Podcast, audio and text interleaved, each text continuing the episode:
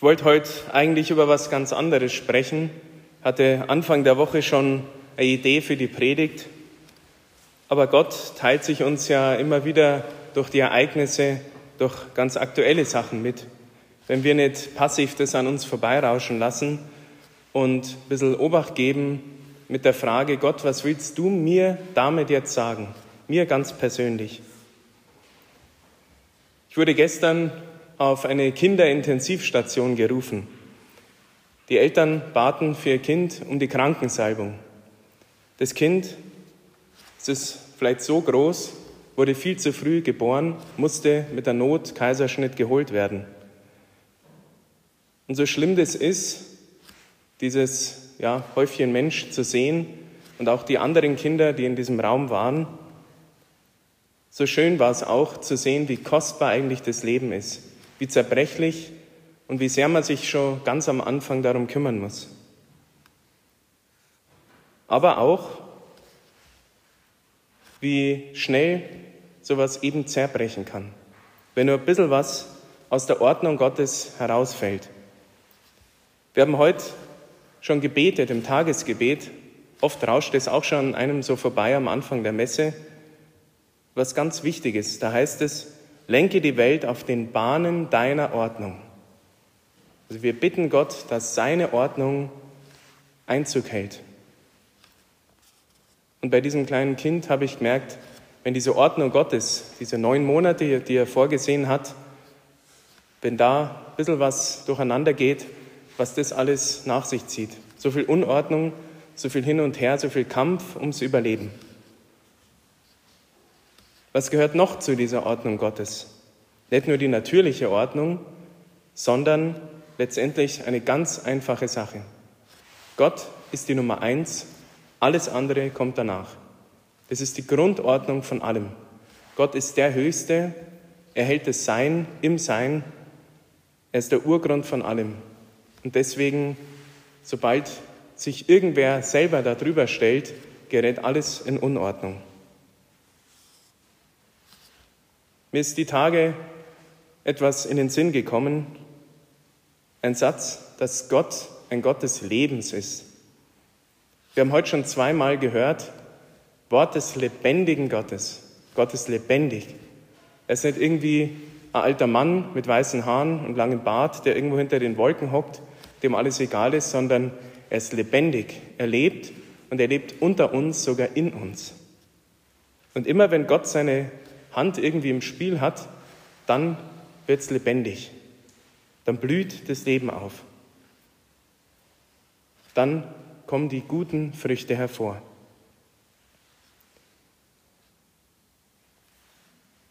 Wir haben aber diese Woche noch etwas anderes mitbekommen, nämlich was ist, wenn diese Ordnung umgedreht wird?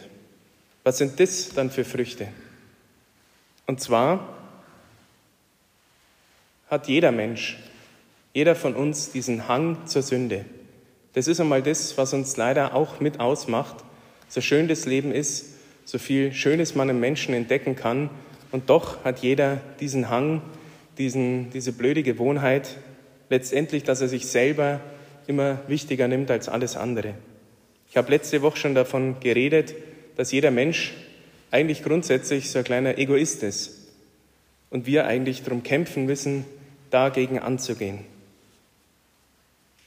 Und wenn wir dagegen angehen, ist das allererste, diese Ordnung Gottes wiederherzustellen.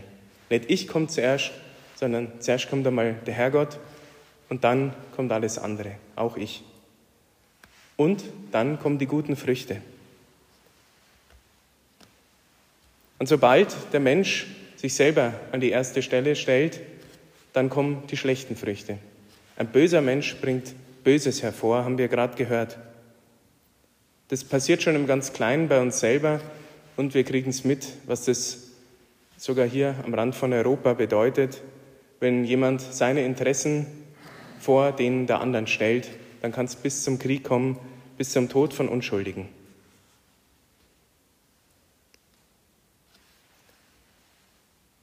Kommen wir noch einmal zurück auf die Kinderintensivstation.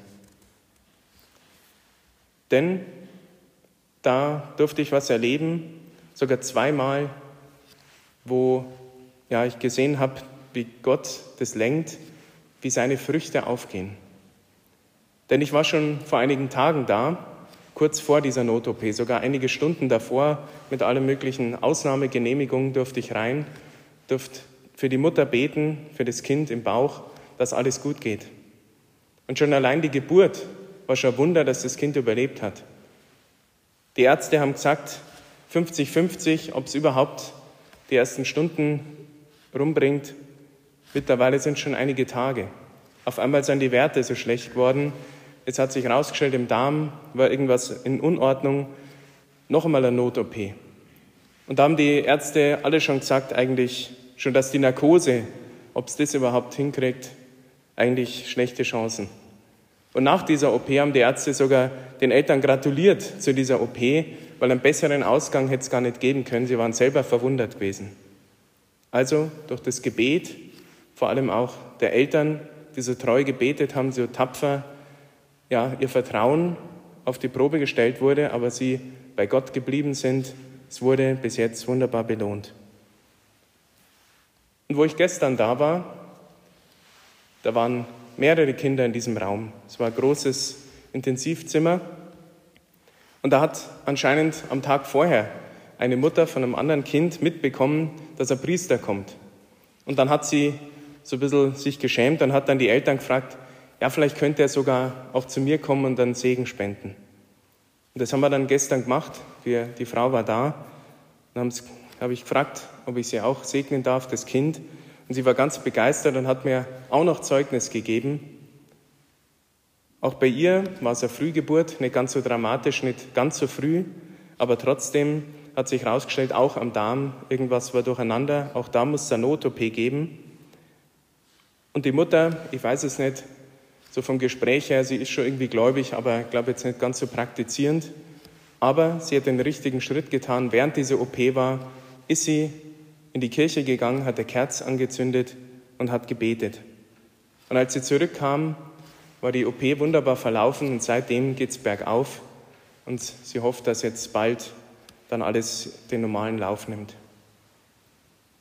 Also wir sehen, wenn Gott seine Hand im Spiel hat und wir sind dafür verantwortlich, dass er da hineinkommt durch unser Gebet, durch unser Bitten und Flehen, dann bringt es gute Früchte. Und eine dieser Früchte ist eben das Leben, dass diese Lebendigkeit Gottes auf diese Welt herabkommt.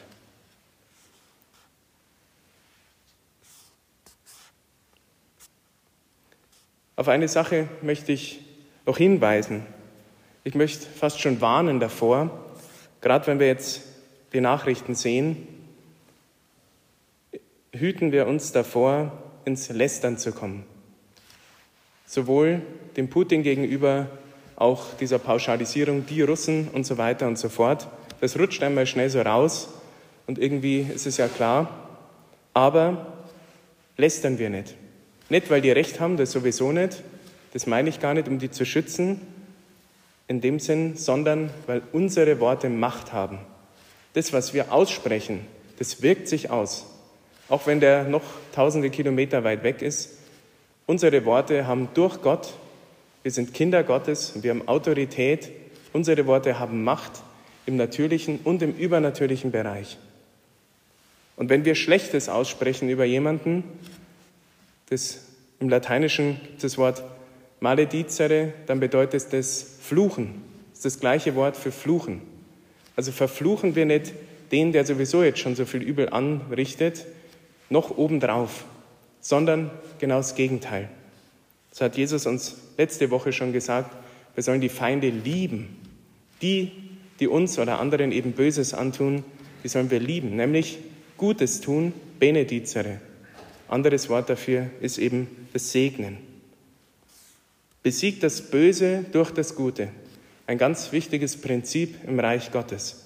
Das ist quasi unsere Kampfstrategie im Reich Gottes. Wir sollen auch kämpfen, aber durch das Gute, indem wir das Gute tun.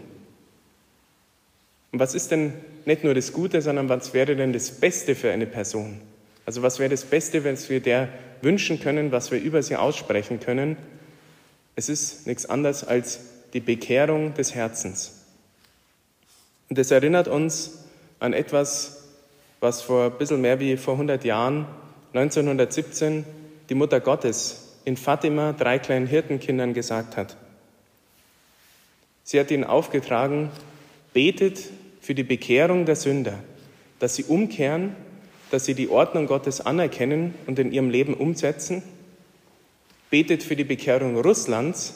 Wir merken, wie aktuell das damals war, das seitdem immer wieder ist und bis in unseren heutigen Tagen. Und wie betet vor allem den Rosenkranz. Egal wie langweilig uns der erscheint, aber diese Worte des Gebetes haben Macht. Interessanterweise wurde 1917 noch eine Anrufung neu in die lauretanische Litanei, in das, die große Marienlitanei hineingefügt. Die Mutter Gottes hat viele Titel und dieser eine Titel genau in dem gleichen Jahr, der vielen von anderen Erscheinungen, die noch nicht bestätigt sind, bekannt ist, es war die Königin des Friedens.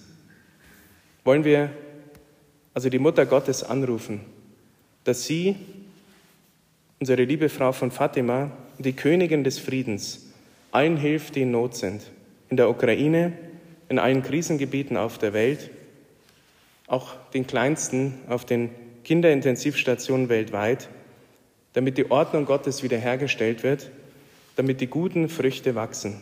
Liebe, Frieden und Leben. Amen.